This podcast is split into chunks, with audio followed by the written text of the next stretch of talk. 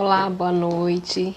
Nós estamos hoje começando mais uma live aqui da série Mudanças, é, que nós estamos fazendo para promover a, o conhecimento da palavra, o conhecimento do que Deus tem feito na vida de pessoas. E hoje eu gostaria de iniciar é, lendo uma palavra que está no no livro de Mateus, capítulo 7,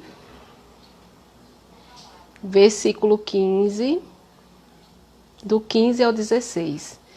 Então, eu vou estar iniciando é, falando a respeito dessa palavra, que tem tudo a ver com o assunto que nós vamos estar falando também, né, que tem a ver com mudanças. Gostaria também de estar me apresentando, dizendo que o meu nome é Ana Paula eu estou falando da cidade de Aracaju, do estado de Sergipe, né, já que nós temos pessoas que muitas vezes estão em, em outros estados. Gostaria de dizer que nós estamos fazendo, desenvolvendo um trabalho de missões na cidade de Itaporanga, né, no, lá no, no interior, que é Caueiras, aqui em Sergipe em que nós estamos propagando a palavra do Senhor. Né? Meu esposo ele é pastor da Igreja de Cristo, o nome dele é Nildo Melo, temos duas filhas. Então, assim, já feitas as apresentações, né, eu gostaria de ler essa palavra, que, como eu falei, tem tudo a ver com o que nós estaremos conversando com a Mitsue, que está lá no Japão, né, e daqui a pouquinho ela vai estar solicitando a entrada dela para estar aqui conosco, falando do seu testemunho. É, lá no livro de Mateus, capítulo 7, do verso, do verso 15 ao 16, diz assim: Cuidado com os falsos profetas que se apresentam a vocês disfarçados de ovelhas e que na verdade não passam de lobos roubadores pelos de, de, de lobos roubadores. Pelos seus frutos vocês poderão reconhecê-lo. E aí Jesus falou: Porventura pode é, uvas, né, nascerem, de, nascerem porventura colhe-se uvas dos espinheiros ou figo dos abrolhos. Então, assim, é algo que nós temos que estar falando nesse momento, é algo que nós temos que estar pensando a respeito aqui no Brasil. É, está se falando muito a respeito desse assunto, né? nas mídias sociais estão se falando a respeito disso, questionando o cristianismo. E nós sabemos que a própria Bíblia, em vários versículos, nos adverte né, que o cristão ele não ele, ele vai ser reconhecido por aquilo que ele faz, por aquilo que ele produz, o verdadeiro cristão. Então que nós possamos pensar nesse versículo onde Jesus ele nos aconselha a estarmos atentos, né? E o que isso tem a ver com a live mudanças? Isso tem a ver com decisões que nós vamos tomando ao longo da vida e no nosso meio, no meio cristão não é diferente, assim como nós já vimos vários escândalos, várias situações em que pessoas que se apresentam em nome de Deus fazem coisas que não procedem, é, não procedem de Cristo, porque a procedência de Cristo ela sempre vai ser boa, ela sempre vai ser agradável, ela sempre vai produzir vida e nunca violência e nunca morte e nunca escândalos, né? Então assim, isso é do homem, não vem de Deus. Então eu vou estar aqui aceitando a Mitsue que vai estar compartilhando o seu testemunho conosco. Cremos que será um testemunho que irá trazer crescimento para as nossas vidas, assim como já tem ocorrido nos testemunhos que tem, tem sido feito aqui. Eu tenho que falar bom dia para você. É, bom dia. então, é. lá na onde a Mitsue está, né, a Mieka está, a paz do Senhor Mieka, que é a mãe da Mitsue, lá no Japão, são 8 e 12 da manhã? Isso. 8 e 12, 12 da, manhã. da, manhã. Então, bom dia para você. Boa noite para você. Isso mesmo. Amém. Que, que essa noite seja uma noite poderosa e que esse dia de sábado aí para você seja um dia de sábado poderoso também. Não é isso? e eu estava me lembrando de me bater uma saudade de vocês E lembrando de Mieca, que eu estou usando um brinco, viu, Mieca, que você me presenteou. Então, assim, muita saudade de vocês e é um prazer né, ter essa oportunidade de estarmos aqui compartilhando é, daquilo que Deus proporciona para nós, porque uma das coisas que eu fui me lembrando ao longo das nossas conversas a respeito da live de hoje é que você falou várias vezes assim que tem convicção da bondade e do cuidado de Deus na sua vida. E isso é maravilhoso, né? Eu vou é. dar a oportunidade para você agora se apresentar, falar o seu, seu nome, falar, fique à vontade, na verdade, falar onde você está, seu nome do seu esposo, né? O nome da sua família todos os seus filhos que são lindos. E, e assim, tá se apresentando nesse momento para a gente é para as pessoas estarem lhe conhecendo. Quem não lhe conhece, né? É. Estarem me conhecendo um pouquinho mais. Eu acho que eu estou vendo ali o pessoal, a maioria é tudo conhecido. A, sua família, minha família. Isso. O meu nome é Mitsue, eu moro no Japão desde os 14 para 15 anos. É, o meu marido ele chama Masao e nós temos dois filhos, é, dois meninos. É, o, mais, o mais velho chama Josh e o mais novo Brian. Aí é, eu, a gente sempre tá naquela é, vai para o Brasil, volta para o Japão, mas a gente mora mesmo aqui no Japão, né? Já costumamos aqui. É, já acostumou mesmo. É, eu falo e isso né, que eu me lembrei do feijão. Nessas do, idas do e feijão vindas que você do, gosta essas indas e vindas do, do Brasil para o Japão, a gente conheceu a família da Paula, né? Aí Sim. a gente virou amigo, irmão e nunca mais desgrudou. Família, é isso. Mas é, é, foi, foi bênção mesmo. Eu vou tentar organizar. Eu tentei organizar um roteiro para a gente não se perder por ser muito. Muita coisa, né? Tem, uhum. tem, tem, você tem muita coisa. Eu acho que eu vou ter que fazer várias lives para a gente compartilhar várias coisas né? Uhum. Mas eu acho que vamos começar assim por você. Uhum. E aí nós vamos conversando e não precisa ter meu horário. Eu, tô, eu costumo dizer isso porque vai ficar gravada a live. Então, uhum. assim, vai vai abençoar as vidas que vão escutar. A gente pode dividir em mais de uma live, no caso, é, se o assunto não se esgotar, nós podemos dar, reiniciar novamente, né, para que uhum. fique registrado, porque assim não é fácil para você encorajar também, né? Eu ganhei até um apelido novo. é porque, Paula assim, Jacó. porque assim não é fácil, né? Eu sei que não é fácil e eu agradeço muito, porque não é fácil é, se abrir quando você não é habitual para você estar tá falando para pessoas né, de, for, de forma tão. Eu digo que o celular ele intimida, a câmera intimida, a gravação intimida, tudo isso para a gente é novo, então dá uma, dá uma certa timidez. Mas para uhum. Jesus a gente tem que perder um pouquinho a vergonha, e esse foi o argumento que eu usei para Mitch, e ela é uma menina forte e valente, e ela aceitou, igual a Josué. E eu fiquei igual a Jacó, segurei na Mitch, segurei na Mitch e você vai dar conta. E aí, assim, é, eu separei um roteirozinho só para a gente se basear, para ter um começo, porque de repente a gente não pode, para não perder o raciocínio de quem está nos ouvindo que não conhece a história da Mitsue, uhum. né? E aí, é, nós estamos nessa live falando sobre o poder da decisão, né? É, eu escolhi esse tema e, e a MIT veio logo na minha cabeça quando eu decidi fazer a live, né, que eu falei com a pastora Luziana, e eu estava conversando com ela, convidei a pastora Luziana e imediatamente Mitsue veio à minha cabeça, porque assim, eu sempre considerei ela uma menina muito forte e decidida.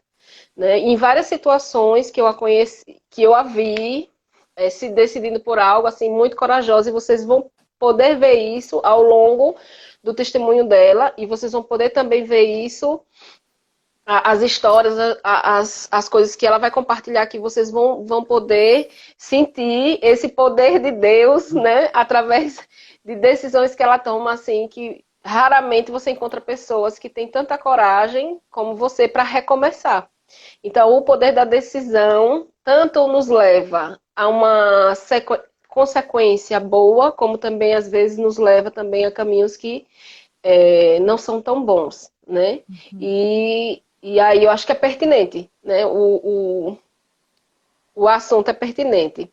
Então vamos lá, vamos falar de conversão, né? A primeira uhum. vez que, que você conheceu a Cristo, que você ouviu falar de Jesus, você já nasceu em berço evangélico? Uhum, ou... Praticamente. Praticamente. Então, uhum. assim, vamos falar assim, com, com, quantos anos que você tem recordação, assim, que você já se considerava cristã? Né? Com quantos anos que você no caso, você já nasceu, quando você nasceu, sua mãe já era, seus pais já eram e como foi a sua juventude é, dentro da igreja aqui no Brasil, porque no caso você é do interior, não, você é de Goiás, né? Sim, da cidade de Goiás. de Goiás. Que antes de você ir para o Japão você já era cristã, né? Já era evangélica. E no caso, quando você tá, estava aqui, né, na sua adolescência, é, com quantos anos você se recorda que você já já já se declarava cristã? É, como foi a sua juventude dentro da igreja? Se você era participativa, é, se você desenvolvia algum tipo de trabalho, se você já se envolvia, na verdade. Uhum. Você tem recordação? Acho que sim, né? Muito, muita recordação boa. Muito. É, desde pequena, eu, eu, a gente já é, fazia parte de igrejas, né? A, a minha mãe, meu pai, é, de, Assim, não quando eu era bebê, né? Mas quando depois que, que eu já me lembro assim, eu, sempre a gente participou de igreja, né? E eu sempre é, estive no louvor da, da igreja, né? Então, assim, eu não. Eu, o que eu me recordo, eu sempre estive dentro da igreja, sempre ativa, né? Sempre ali no louvor, sempre é,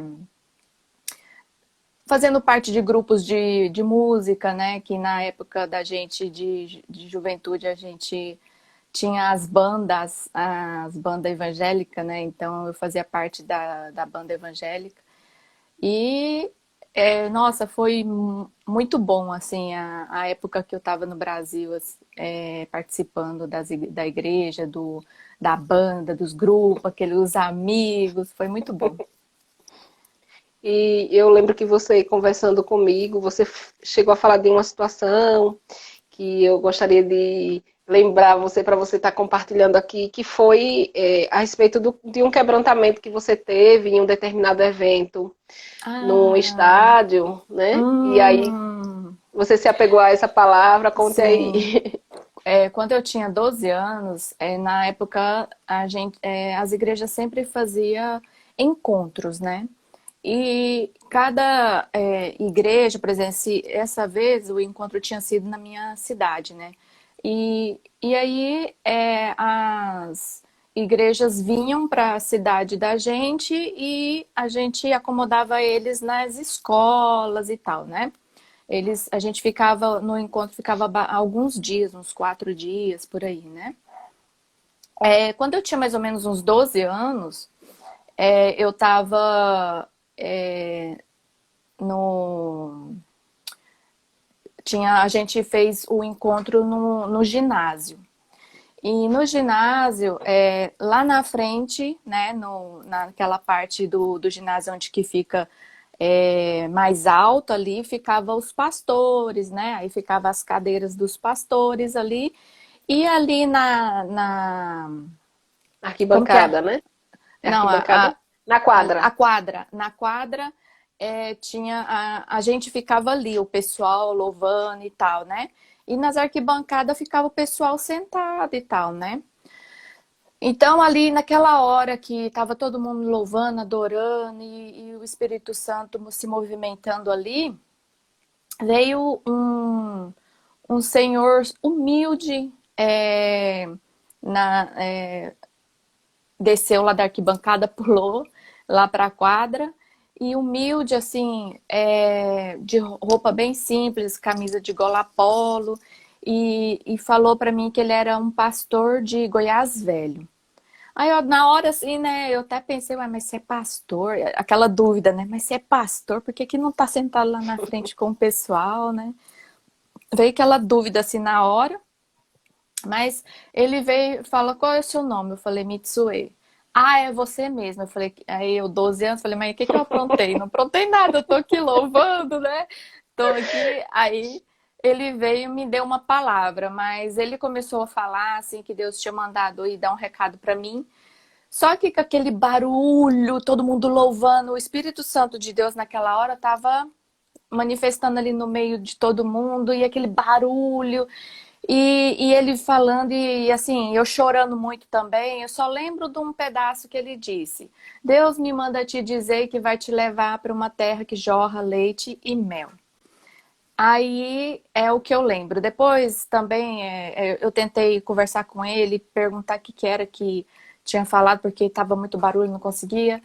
E é, ouvi ele e, e não lembro de mais nada. E eu até falei para Paula outro dia que todos os encontros que a gente ia, eu procurava ele. Ver se eu encontrava com ele de novo para conversar com ele, para perguntar num momento mais calmo e tal. E nunca mais eu vi esse pastor. Aí eu falei para ela, vá saber se é pastor mesmo, era um anjo que estava ali, né? Mas ficou essa nunca mais encontro nenhum que teve depois, encontros e mais encontros, nunca mais eu, eu achei ele. E olha que todos os encontros eu procurava ele.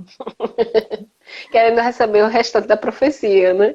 É, porque não, fica no vácuo, né? A gente quer saber.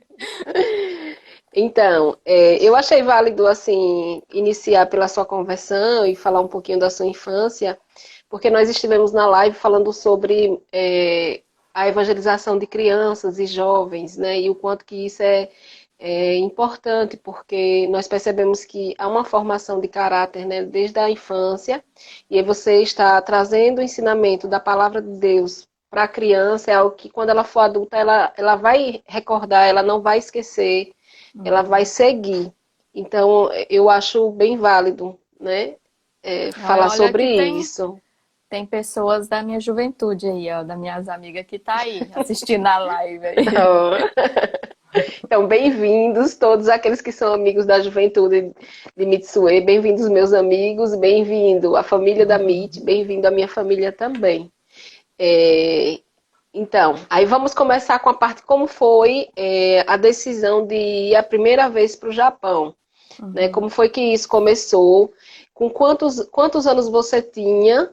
E assim, como foi para você deixar a sua igreja, deixar os seus amigos, né? Enquanto ali, é, com quantos anos você tinha nesse momento e como foi essa experiência para você? Qual foi o sentimento que você teve naquele momento? Então, é muita pergunta, né? Como foi que você foi parar no Japão? Quantos anos você tinha a primeira vez que você foi? No caso, você já é de descendência japonesa, né? Sim. E como foi essa decisão? Quantos anos você tinha? E também qual era o seu sentimento, né? Naquele momento que você decidiu ir em deixar também a igreja, deixar tudo que você fazia aqui no Brasil. Como era que você Na verdade, se sentia? Eu tinha 14 anos, eu fui obrigada, né? foi muito ruim, nossa, foi péssimo, foi uma, uma parte da minha vida que, nossa, eu sofri muito. Porque é, eu tinha meus amigos, né? E a gente, nossa, era muito unido, no entanto, a gente é amigo e unido até hoje, esse grupinho da gente, né? A gente tem até um, um um grupo no WhatsApp só nosso, né? Então a gente é amigo até hoje. Nossa, e foi horrível ter separado deles, mas é, na época que eu tinha, eu tinha 14 anos, aí eu não queria saber de ficar é, de ficar em casa, não queria saber de nada, eu queria ficar só lá junto com meus amigos e ficava é, ia para a igreja, aí tinha ensaio, eu ia para os ensaios. Aí eu sempre estava fora de casa e, e, depois também a gente sempre acabava o culto, o culto a gente reunia a turminha e ia para a praça para a gente ficar conversando, brigando, brincando e nisso me preocupava muito a minha avó. Aí Porque é, nessa tava... altura, no caso, seus pais já estavam no Japão. É, isso. Meu pai e minha mãe tinham ido na frente, né? É, primeiro, aí eu e meus irmãos ficamos com a minha avó. Aí, bom, aí eu dei um pouco de trabalho lá para minha avó, né? Que minha avó ficou preocupada porque a responsabilidade estava com ela e ela pediu meu pai para vir buscar. Mas eu acho assim que minha avó hoje em dia fala, pensa assim, mas nossa, eu podia ter falado pro seu pai te buscar, não. Eu podia ter ficado com vocês aqui mesmo, porque, nossa, a vinda da gente para o Japão foi terrível. A gente sofreu muito. E a minha separação com meus amigos, nossa, a gente chorava demais. E um abraçava o outro, a gente não queria se desgrudar. E foi muito sofrido essa época até a, depois, quando eu cheguei no Japão também, para me adaptar, nossa, foi muito sofrido. Então, falando dessa sua chegada lá, é, você teve que. Você foi em período escolar, você teve que frequentar a escola. A escola que você uhum. frequentava era uma escola que, no caso, eram professores brasileiros, como era?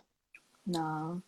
Era japonesa, a escola japonesa aqui, a escola japonesa ela é bem tradicional, né? E no lugar onde a gente morava, é, não tinha muito estrangeiro, né? Então, a gente foi os primeiros estrangeiros a frequentar as escolas japonesas daquela cidade, né? E, nossa, foi muito sofrido, eu não sabia o idioma, eu não sabia nada de japonês, né?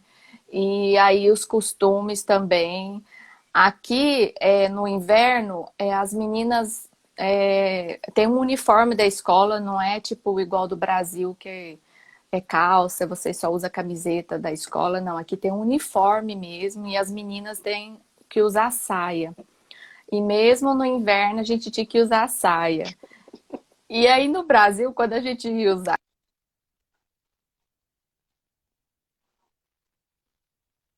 E aqui é ridículo uma pessoa nova, assim, né, é, de escola usar meia calça, mas como fazia muito frio e a gente tinha costume de usar meia calça se usasse saia, aí no meu primeiro dia de escola eu fui e coloquei meia calça porque era inverno. Menina, mas aquele foi o cúmulo do absurdo para os japoneses me ver de, de meia calça, né? Depois que eu fui, né, saber que era ridículo, né? Aí, mas é, isso foi uma coisa engraçada que aconteceu no decorrer do tempo. Mas eu sofri muito, muito mesmo. É, eu imagino. E é uma época que. É, assim, é uma época que você está se descobrindo, né? A época que você foi. Deve ter sido bem, bem difícil. E no caso, é, falando dessa época, né? Com relação a a igreja, né? Nós vamos entrar aí nesse, nesse assunto.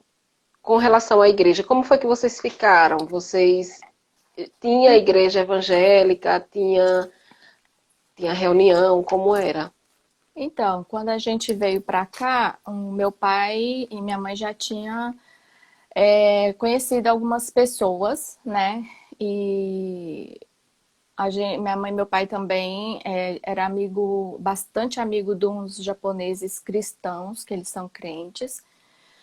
E a gente é, morava em Hiroshima, numa cidade chamada Miyoshi.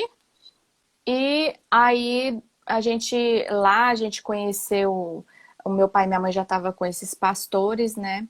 E aí depois é, fomos, conhecemos um pastor que era de uma cidade do interior de Hiroshima, de uma cidade que chamava Joge.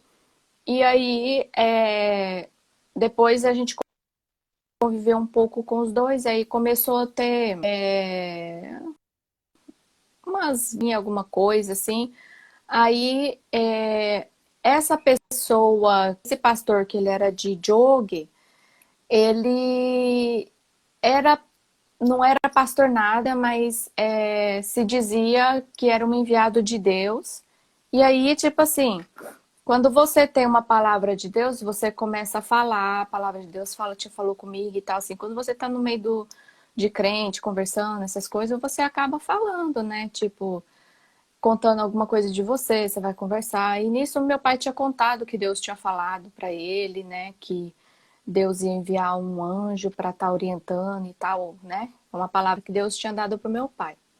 E esse, é, essa pessoa, esse, essa pessoa que se dizia pastor, é, usou da palavra do meu pai e se, é, se, é, se, fez passar por essa pessoa iluminada que Deus estava enviando para ele, para meu pai poder ficar com ele.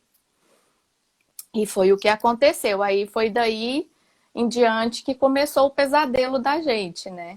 Aí, porque essa pessoa era um lobo vestido de cordeiro, que na verdade ele não era é, crente em nada, ele era só um oportunista. E um lobo mesmo vestido de cordeiro. E eu vejo que, igual eu estava falando para Paula, infelizmente hoje em dia a gente vê, a gente tem acesso às coisas que acontecem na internet e a gente vê muito isso, né, de pessoas que se passam por crente, por pastor e usam da palavra de Deus para estar tá, é, escravizando, escravizando mentalmente a pessoa, enganando a pessoa para estar tá, é, roubando ela de alguma forma, né? Eu lembro. E... Perdão. Pode falar. Então, e aí desse é, desse instante, a gente morava em Miyoshi, é, separamos desse pastor, que ele era pastor mesmo, e fomos morar em Jogue para ficar junto desse outro pastor que era o lobo. Então a gente estava indo direto para a cova do lobo, né? uhum. Seu pai, seu pai foi enganado, na verdade, né? Sim. né? Isso levou vocês crendo que aquela palavra que Deus havia colocado no coração dele estava se concretizando através desse pastor, porque assim ele se apresentou. Ele se apresentou como um pastor, ele não era, né? Ele era um falso pastor, nós podemos dizer assim. Uhum. E aí ele fez como a palavra diz. Ele se apresentou como um, um lobo travestido de ovelha, né? E levou Isso. vocês para a toca do lobo que foi na outra cidade. Isso. E aí todos vocês foram para lá. E como foi? É, como foi essa experiência lá, esse tempo que vocês, o que era que vocês faziam lá? Então, assim, é, de início, é, ele já, ele não chegou assim se mostrando quem era, porque senão já, né, afastava a gente, né, de susto, matava a gente de susto logo de cara e a gente pulava fora, né? Então, é, ó, ele teve tanta paciência de fazer as coisas tudo bem calculado. Sabe aquelas pessoas que você vê em filme? É daquele jeito. Você acha que não tem essas pessoas na vida real, mas tem. E, essas, e ele calculou tudo certinho, ele ia te conhecendo, ele ia ali falando com você, com coisa que não queria nada, e enrolou tanto, mas tanto que ele conseguiu enrolar é, cegar mesmo meu pai, que, que é um adulto, né? E, assim, com o decorrer do tempo, né? E aí a gente. É, ele usava da palavra, ele pegava a Bíblia, ele sabia a Bíblia de cabo a rabo, ele sabia tudo da Bíblia. É, e decorado tudo, ele te mostrava, ele falava, quando ele ia falar com você, ele não falava palavras jogadas ao vento, não. Ele ia falar com você mostrando na Bíblia. Então, a gente... Fez o que o diabo fez com Jesus, né? Usou é a própria do, Bíblia. Do falso profeta, que, que Deus manda a gente tomar cuidado, né? A gente Isso. pensa, nossa, ainda não chegou os tal, né? Mas os tal tá aí no meio da gente andando aí, ó. Isso. E, e aí... lá, no caso, era só a sua família, tinha outras pessoas?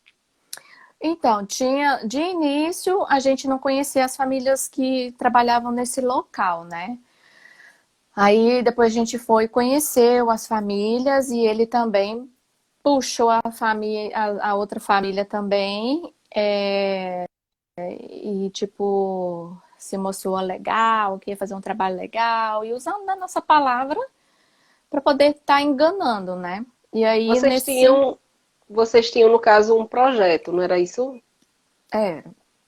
a gente é, ele tinha chamado a gente para começar a trabalhar, é, arrendar terrenos e trabalhar é, de, em lavoura, né, agricultura, né?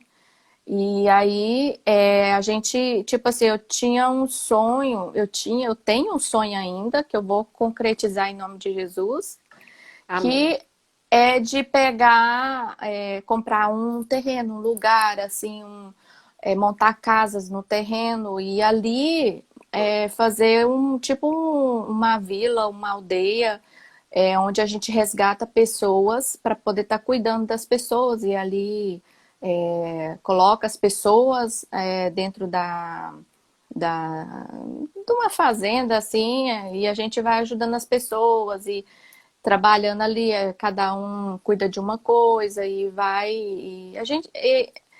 É, casa ou fazenda, não sei, tipo, é, o, que, o, que, o que der, para poder trazer pessoas que estão com problema e a gente ajudar essas pessoas e dar um trabalho para elas e cuidar delas tanto é, é, mental, psicologicamente, espiritualmente, espiritualmente. E, e, também fisicamente, né?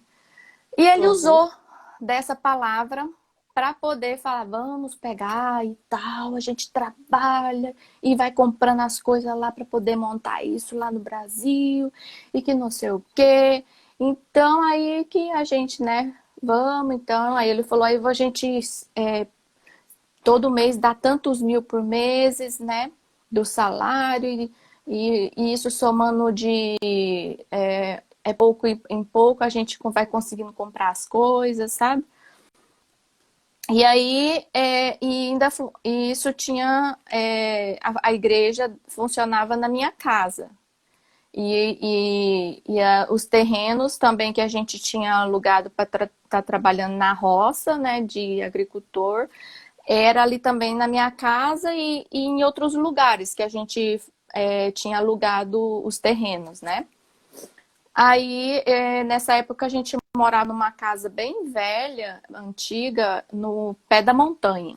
Literalmente, a casa, a casa da gente, o fundo da casa da gente dava na montanha, assim, né?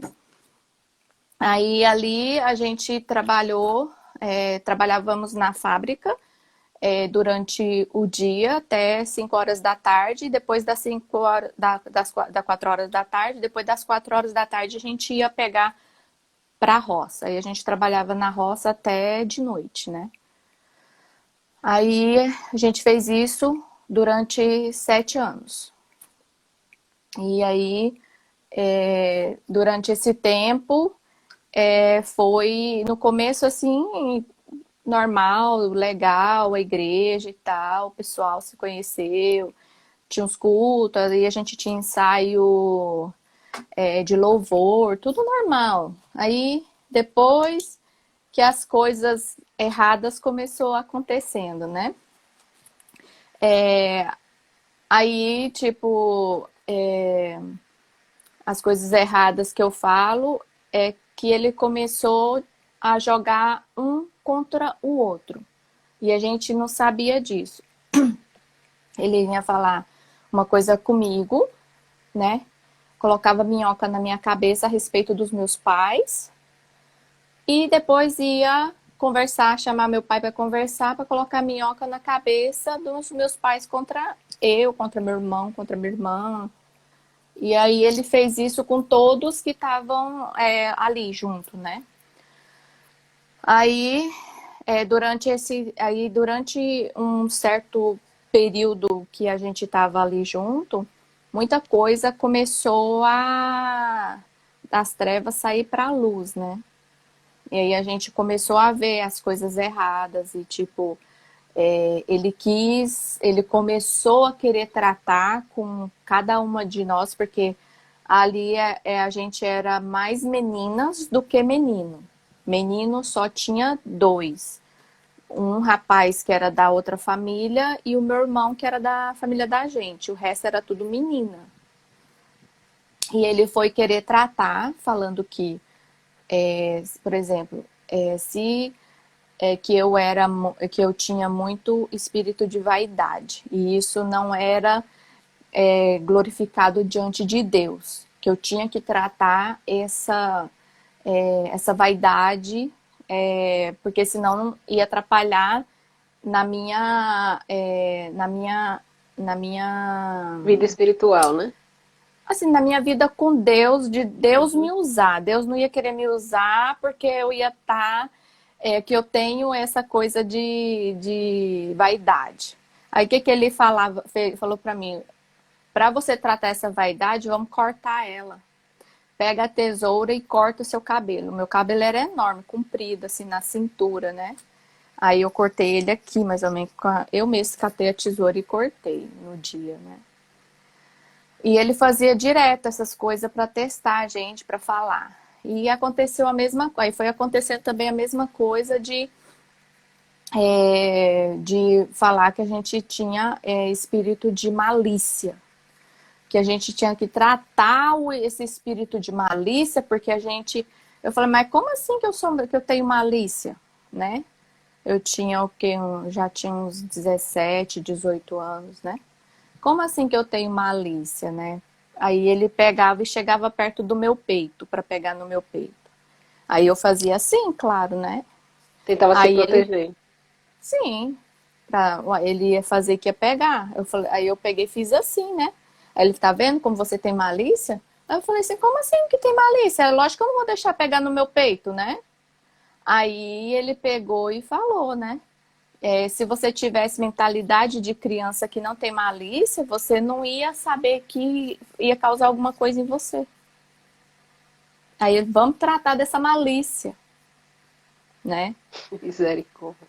É, minha filha. Aí começou. é interessante. Eu achei quando quando você me falou sobre essas coisas, eu achei interessante. Eu volto a dizer que todos que estão aqui, todos que estão nos ouvindo, que isso não tem nada a ver com o evangelho, né? Isso são pessoas travestidas de cristão que se escondem atrás da Bíblia para se passar por cristão. Né? E nós vemos assim que existe um número grande, não é pequeno, dentro de igrejas.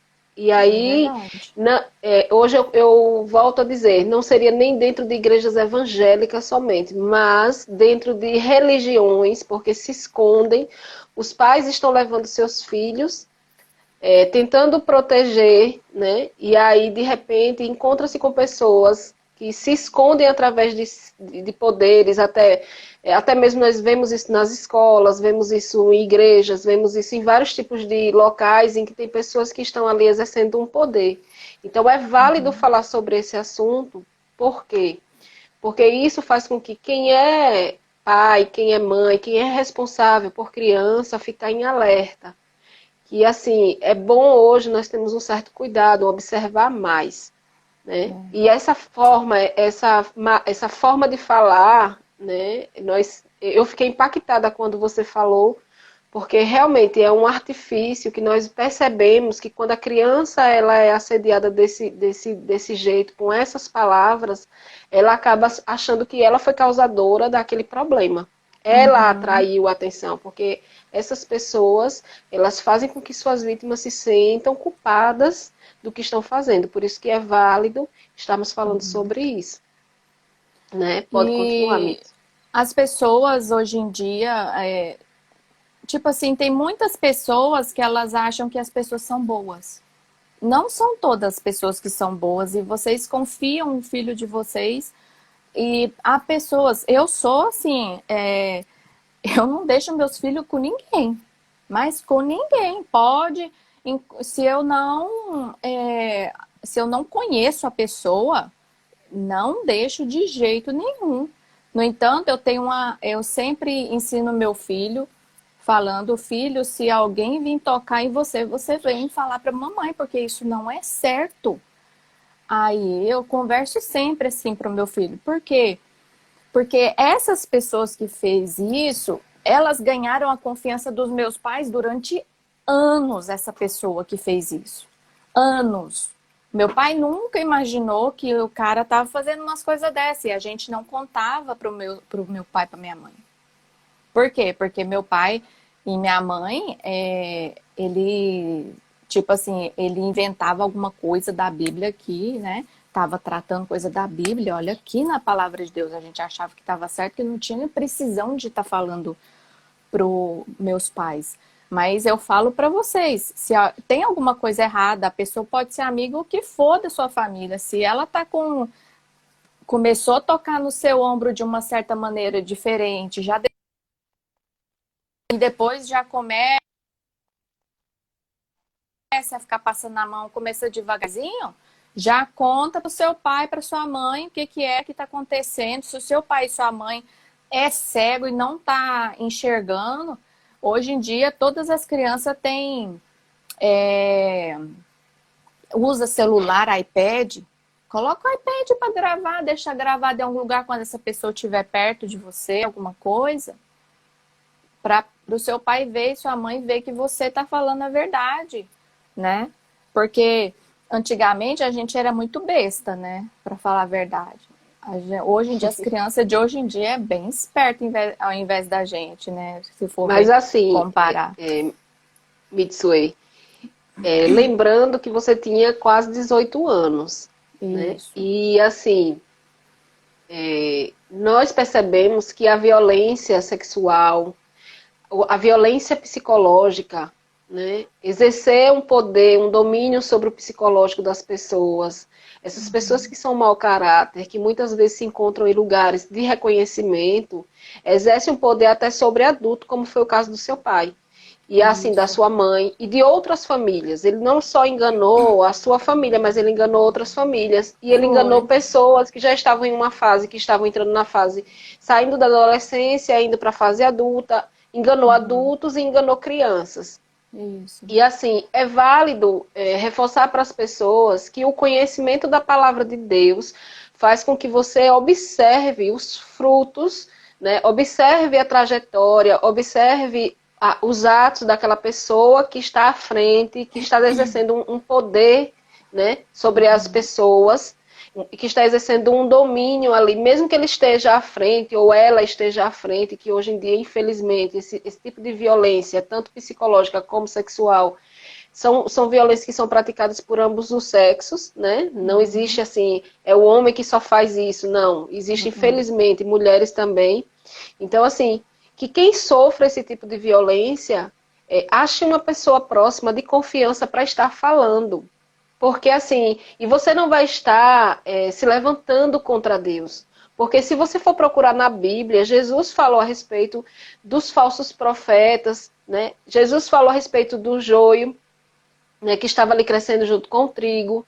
Os discípulos falaram, os profetas falaram, a Bíblia não esconde que no meio do povo de Deus existiam pessoas que se escondiam atrás da palavra, se escondiam em nome de Jesus, se escondiam em nome de Deus, falando em nome de Deus, exercendo domínio e poder sobre pessoas e mesmo assim fazia a maldade. Então, assim, é válido é válido, e eu falo mais uma vez, é válido que você que esteja passando por esse assunto, que esteja nos ouvindo, ou você que sabe que acontece esse tipo de violência, que está ouvindo hoje essa live, que você compartilhe. Né? Precisamos acabar com, com esse tipo de, de situação nos lugares que nós confiamos. Né? Porque hoje, como eu iniciei falando na live, as pessoas estão é, atribuindo é, uma atitude ruim ao cristão. Aqui no Brasil, como no mundo. Quando eu falei com você, né? No mundo. E não é. O cristão verdadeiro, ele tem atitudes diferentes. Uhum. Né? O cristão verdadeiro, ele precisa ser reconhecido pelos seus frutos, pela, pela atitude que ele toma. É, não é isso? Cristão não tem placa de igreja, minha gente. Todo mundo que olha para mim, vira para mim e acha que eu sou uma desviada. Mas eu sou mais crente do que muitos que estão aí, solto pelo. indo na igreja todos os dias. E é, complementando essa história é, de que a gente passou, é, literalmente a gente viveu, eu vivi, assim, a gente viveu um, um tempo de escravidão. Por que de escravidão? Porque eu trabalhava é, além do que eu queria e além do que eu podia. Porque a gente trabalhava tanto, mas tanto ele fazia a gente trabalhar tanto, pegar tanto no pesado. Tipo assim, ele é, queria judiar da minha mãe, colocar minha mãe para poder trabalhar mais pesado e, e, a gente, né? Ele mesmo não fazia nada, só ficava mandando. E a gente, eu estava falando para Paula que a gente, é, por exemplo, ia fazer estaleiro de chuchu, a gente precisava daqueles pau comprido, aquelas madeiras, né? Das árvores compridas. E a gente ia no, na, nas montanhas buscar aquelas, aquelas árvores, é, derrubar aquelas árvores e ele ficava dando as árvores mais pesadas para minha mãe, para me carregar, e eu ficava com dó da minha mãe. E saí, acabava carregando mais assim para liberar o peso sobre ela e, e, a gente acabava ficando com o ombro assim na carne viva. E a gente, eu cansava tanto de trabalhar e que eu andava às vezes segurando na parede assim, apoiando para andar ou apoiava na enxada. E, e tipo assim, e dando o dinheiro todos os meses.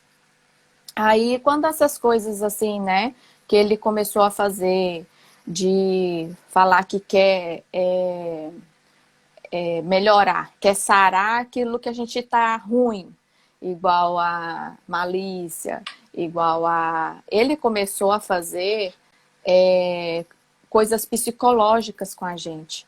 Tipo, é, falando pra gente que ia casar a gente obrigado, que ia casar a gente obrigado com fulano, que ia casar a gente obrigado com o ciclano, e a gente chorava, chorava, quando isso que eu tinha 18 anos e chorava. E, e aí muitas das pessoas falam assim, mas por que você não ligava para o Brasil, minha avó mesmo? Por que você não ligava para a vovó para pedir socorro? A gente era proibido de, de ligar. A gente era proibido de contar, a gente não tinha como, porque antigamente não era assim, você pegava a câmera, igual eu estou falando com a Paula aqui, e a gente tinha acesso. Não, antigamente não tinha isso. Antigamente a gente tinha que, que ter um, um plano internacional para fazer chamadas pelo telefone internacional. Se a gente não comprasse, não tinha como ligar. Então, não tinha como ter acesso à minha família do Brasil para pedir socorro. E, e também, tipo assim, qualquer coisa que a gente falava, assim, é, o, que eu, tipo assim, eu sou bem língua dura, né? Eu sempre falo as coisas assim numa, na cara, né? Então, eu levava tapa na cara dele. E, e tipo assim, é, ele ficava fazendo, falando pra gente imaginar, a gente dormindo com o fulano que vai ser o nosso marido, para contar para ele. Naquela época eu não tinha malícia nenhuma. Aí eu contava para ele, ele falava assim: só isso? Falei, ah, isso aqui é o quê? Eu, eu, eu não, não, não, sei de nada, não, não sei o que, como que funciona essas coisas. Aí eu ficava brava, porque ainda ele reclamava que, que eu imaginava pouca coisa, sabe? Então, tinha tudo isso. E as coisas foi acontecendo. E ao invés de Deus estar ali na igreja, começou ao contrário. O diabo começou a se manifestar na igreja. Como assim se manifestar através de pessoa? Não. Ele mesmo, o próprio diabo, vinha ali andar com a gente, ficar com a gente. A gente a presença do diabo era constante na, na vida da gente ali durante o tempo. A gente olhava assim, tipo, à noite eu subia para ali, para aquelas montanhas, eu subia ali para onde a gente cuidava no escuro, só com a luz da lua. E aí, quando eu ia andando assim, eu olhava assim, eu via o diabo falar assim: ah, você tá aí, né? Conversava com o diabo desse jeito e subia na escuridão, não tinha medo mais de tanto que eu já estava acostumada a conviver com o diabo. Olha para você ver que coisa horrível. Absurdo. Absurdo. E aí, e aí de noite, quando a gente ia dormir, aí o, o diabo andava arrastando corrente é, pela, pela, pela subida, porque na minha casa, como era montanha, era uma rampa para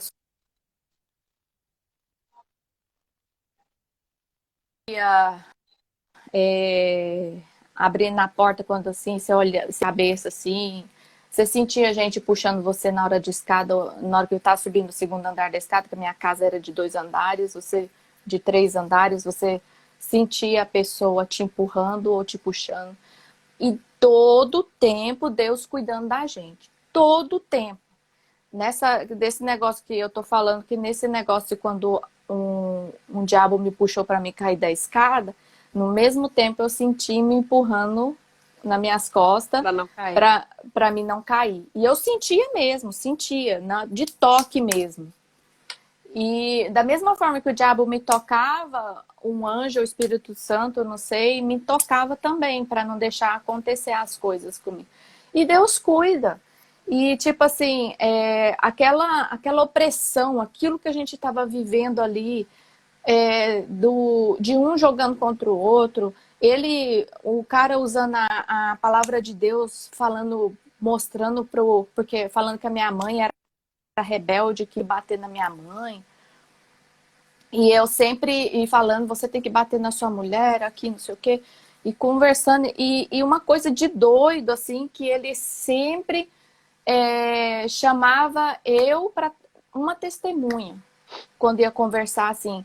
E me chamava como testemunha, assim. E, e ele falava para as pessoas que é, eu e minha mãe, a gente era ungido de Deus que a gente não podia é, ser tocada, porque senão ia sofrer as consequências. Mas ele fazia as coisas com a gente, tipo assim, e, e se ele tirasse eu do caminho dele, ele ia ter muito mais espaço para poder fazer as coisas que ele queria de fazer de errado.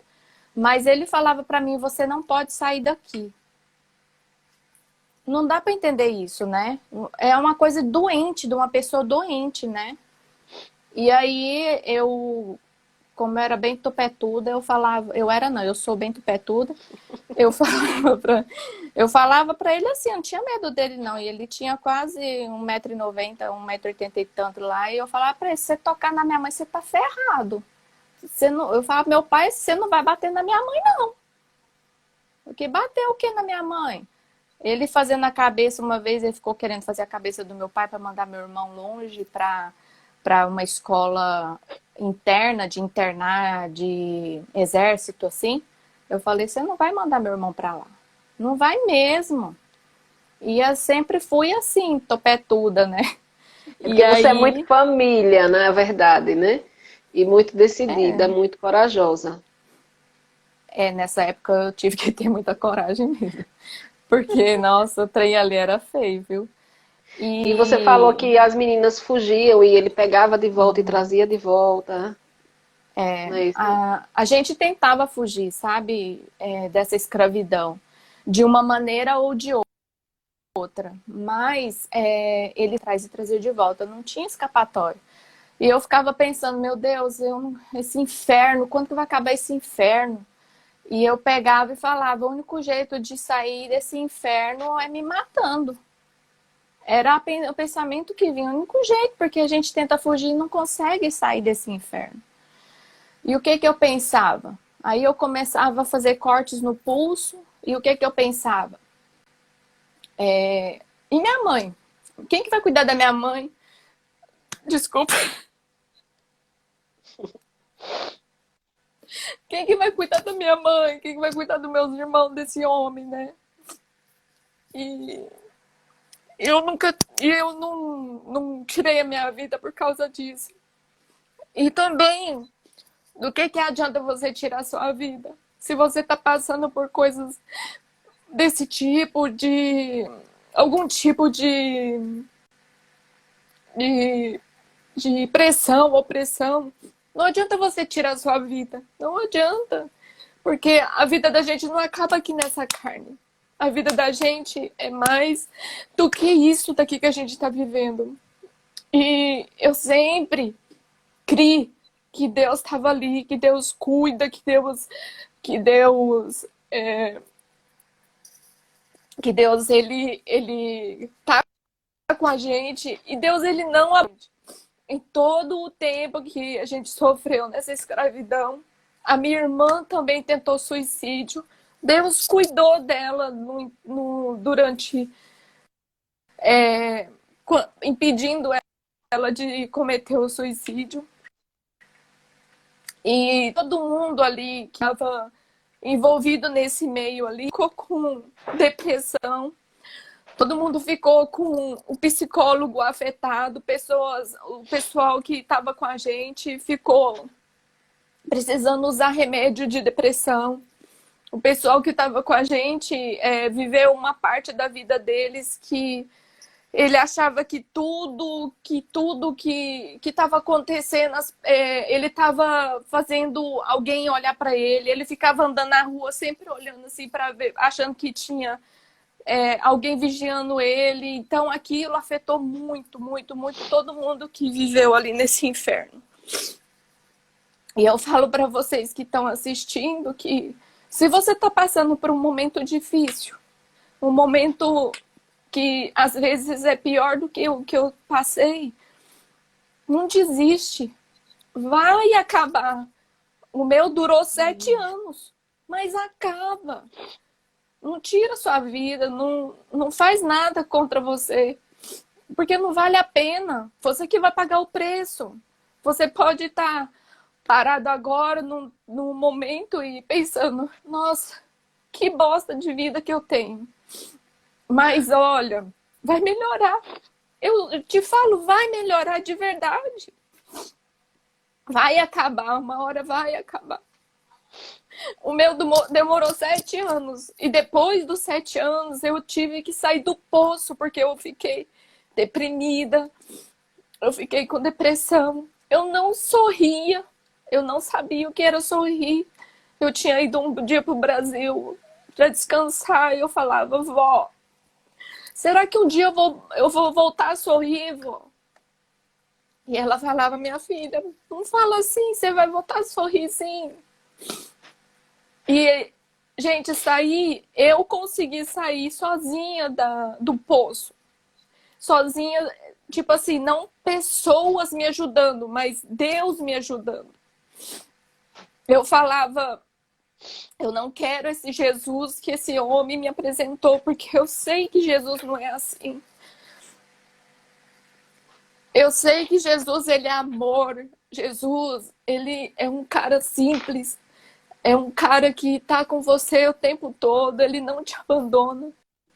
Você acha que Deus esqueceu de você, ele não esqueceu de você. Você que está no caminho que onde ele não pode chegar até você. Se você clamar por Jesus, se você clamar por Deus, Ele vai te socorrer. Em todo o tempo. Eu, é, às vezes vocês, é, tipo assim, às vezes as pessoas, né, é, não tem força para poder ler a Bíblia. Eu passei por isso também. As pessoas falavam, eu falei assim, eu não tenho força nem ler a Bíblia. E eu lia a Bíblia todos os dias de madrugada. Desse tempo, Deus me usou bastante esse tempo para aguentar, para poder ajudar minha família. E, e por quê? Porque eu buscava Deus de madrugada, eu orava. Depois que acabou tudo, eu não tinha força para nada, nada. Eu me entreguei. Eu queria é, eu não conseguia mais comer, eu ficava só na, na cama.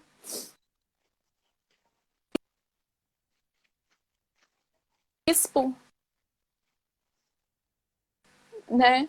E o bispo pegou e falou: você tem que abrir a jaula dela, senão você vai matar sua filha.